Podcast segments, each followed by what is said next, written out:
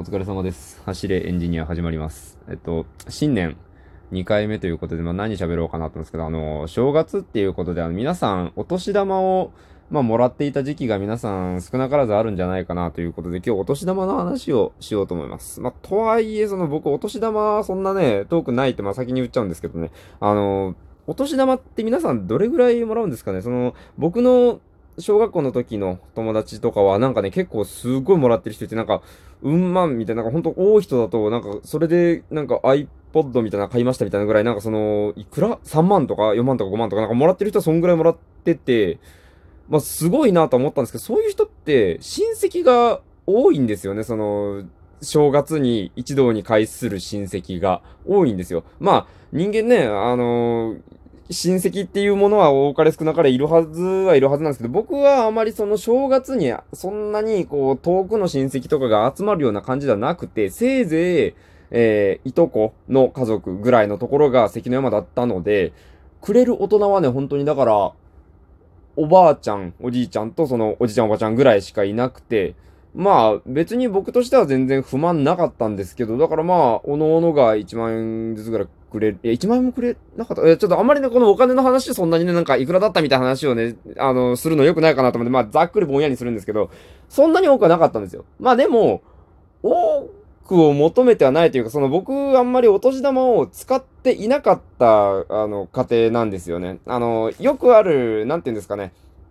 あの、親に預かってもらってたらいつの間にか使われてみたいな、そういうことでは全くなくて、実際親には預けるんですけど、預けた分ちゃんと口座に入っているタイプの親だったんですね。なので、あの、僕が大学生になった時に、今まで貯めてた分ですっていう風な感じで、まあ、あの、もらったんですけど、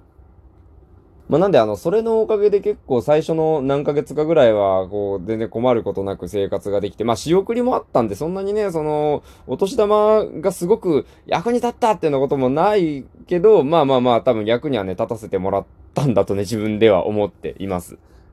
まあ、そのお年玉も、これまではずっともらう側ではあったんだけど、僕ももう26になりまして、お年玉をあげなきゃいけないようなね、年になってきたんですよ。で、何年か前に、何年か前、何年前だったかな、あの、老いの年を覚えてないっていうのはちょっとやばいと思うんですけど、多分ね、3年ぐらい前だったかな、あの、うちの兄貴に子供が生まれまして、あの、晴れて僕はおじさんになったわけなんですけれども。なので、お年玉をね、あげる年になったんですよ。なので、まあ、お年玉を、一度ね、あげた記憶が、あれ？あげたっけな？やばいね。何も覚えてないね。お年玉の話しようって言ったのに、お年玉のこと全く覚えていないね。うん、まあ、あの、あげたことにしときましょう。お年玉多分一回はあげたんですよ。うん、去年はね、あげた気がする。なんですけど、やっぱ今年って、規制できないじゃないですか。僕できなかったんですよ。なので、お年玉どうしようかなと思って、まあ、あえもしないのになんかね、送金みたいなのも、お年玉とはみたいな感じになっちゃうと思う。だってね、まだ3歳とかなんで、本人が使うとかいう年でもなく。なので、まあ来年会った時にまた渡せばいいかなと。まあただね、うちの兄貴、またもう一人今、あお腹の中にいるらしくて、兄貴にじゃないですよ。兄貴の嫁さんにですよ、もちろん。うん。お腹の中にいるので、来年には二人分あげなきゃいけなくなるんだろうなと。うん。まあそんなところで、これから何、まあ僕は置いといて弟の子供とかになってくると、どうなんですかね、3人4人とかあげなきゃいけなくなってくるんだろうな。まあ、微笑ましいもんですよね。年に1回会える、まあその親戚にお年玉あげるっていうのはこういう気分なのかなっていうのがね、だんだんわかるようになってきたなと思うんですけど。うん。あげるのはあげるでいいんですけど、あの、やっぱいくらあげたらいいかっていうのが結構わかんなくて、それこそ、その、小学生、中学生ぐらいになったら、ある程度なんか相場みたいなのはあるんかなと思うんですけど、まだ、ね、この、幼稚園にも行かないような年の子供にいくらあげたらいいのか。なんかもう、だからそれはあれですよね、その、その子に使うお金として、いくら親に、親である兄貴に渡すかみたいな、多分ニュアンスになってくるかなと思うんですよ。なんか、って考えたら、ちっちゃいから500円みたいなのもなんかちょっとあれだなと。んまあ、なんかもう、年一だから一貫して一人5000円っていうことにさせてもらえたら、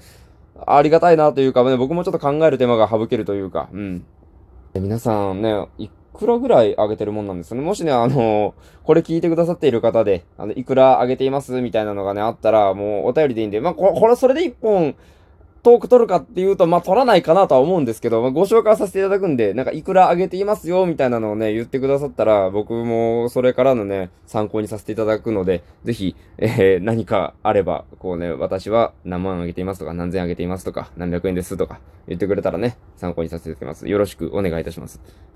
でも、こうやって、あげる側にはなるんですけど、まあ、まだ気が早い話であるんですけど、これ、いくつまであげたらいいんですかね？いくつまでなんでしょう？まあ、二十歳。でも二十歳って言って、この国で行くと、まあまあモラトリアムの最中じゃないですか。だから、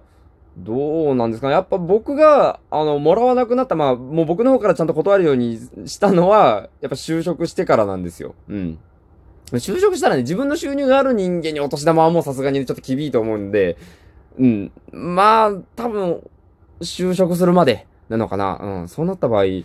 仕事辞めたら、また、いや、それはないか。仕事辞めたらもう一回お年玉復活なんてシステムはないですよね。うん、だからね、まあ、ないとは思います。なので、まあ、今から言い始めたら、そうですね、あと二十数年 ?20 年ぐらいか。今、3歳だとすると、20年ぐらい、まあ、就職するまで、お年玉をあげることになるかな。まあ、これからね、うちの、その兄弟世代でどれだけ子供が生まれるかにもよるとは思いますが、まあこれからコツコツ毎年お年玉あげて、なんか金払いのいいおじちゃんになろうかなと思います。それでは今日はこんな感じにしておこうかなと思います。えー、皆さんご質問、質問、質問、質問、感想、相談などなどお便りよろしくお願いいたします。それではご清聴ありがとうございました。お疲れ様でした。失礼いたします。